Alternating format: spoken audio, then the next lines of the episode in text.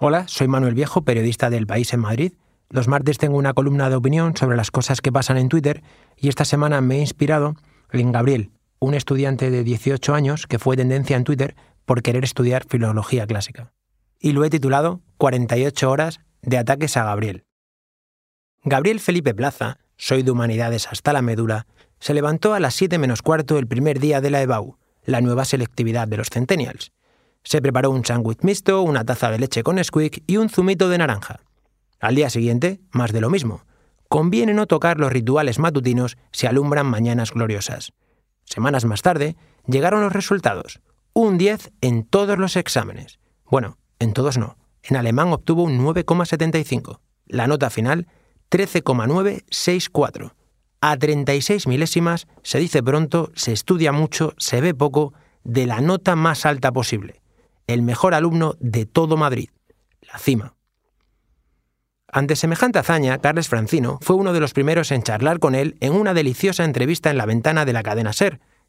Plaza salió del anonimato de su barrio madrileño de Canillas, del instituto público donde estudiaba, al epicentro del mundo digital. Ahora mismo, si uno teclea su nombre en Google, obtiene 652.000 resultados, la mayoría con su rostro. Hace 15 días ni aparecía, claro. Ser viral en Twitter se asemeja mucho a la célebre frase de Andy Warhol, en el futuro todo el mundo será famoso durante 15 minutos. O semanas, esto tiene pinta de años. Aquella tarde de radio, Plaza, de 18 años, contaba los motivos por los que iba a estudiar filología clásica, es mejor hacer lo que te gusta, prefiero la felicidad al éxito seguro.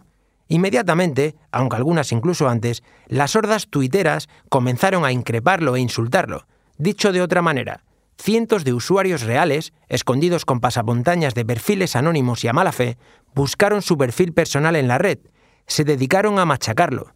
De hecho, aún están visibles. Luego nos quejamos de la precariedad. Vaya mierda de carrera tan esenciales no son las humanidades cuando vivo sin ellas, etc.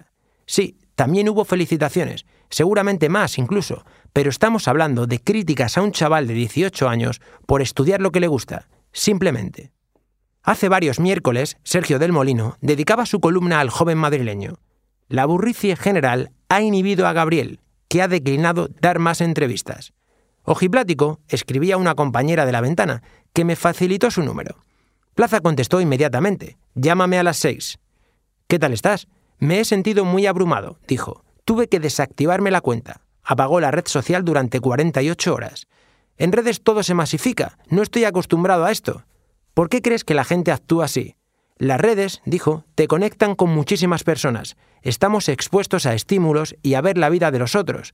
Tras la barrera del anonimato, continuaba, resultó más fácil opinar sobre los demás que hacerlo con nombre y apellidos. Al rato habló sin tapujos de la ansiedad. Sí, tuve mucha. A eso se sumó el cansancio acumulado. Casi me da un chungo en la calle. Me tuve que sentar y parar un rato. Sé que todo es normal. Ya conozco la ansiedad porque no es la primera vez. Ahora me vino por momentos de estrés. No paraba de recibir notificaciones. Finalizó. A ello se sumó, cómo no, ver su nombre en muchos medios de comunicación digitales. Algunos perversos, con titulares agresivos, buscaban el clic fácil con su imagen. Me han dado ganas de mandarlos a la mierda, directamente, decía. Un carrusel de 48 horas con su nombre por todos lados. Y pese a todo, no cambia el rumbo. ¿Qué hay más útil que estudiar las lenguas? decía. Nos están poniendo por las nubes las nuevas tecnologías y la productividad, pero eso no puede ser todo en la vida. No todo es el dinero. Ahí queda eso.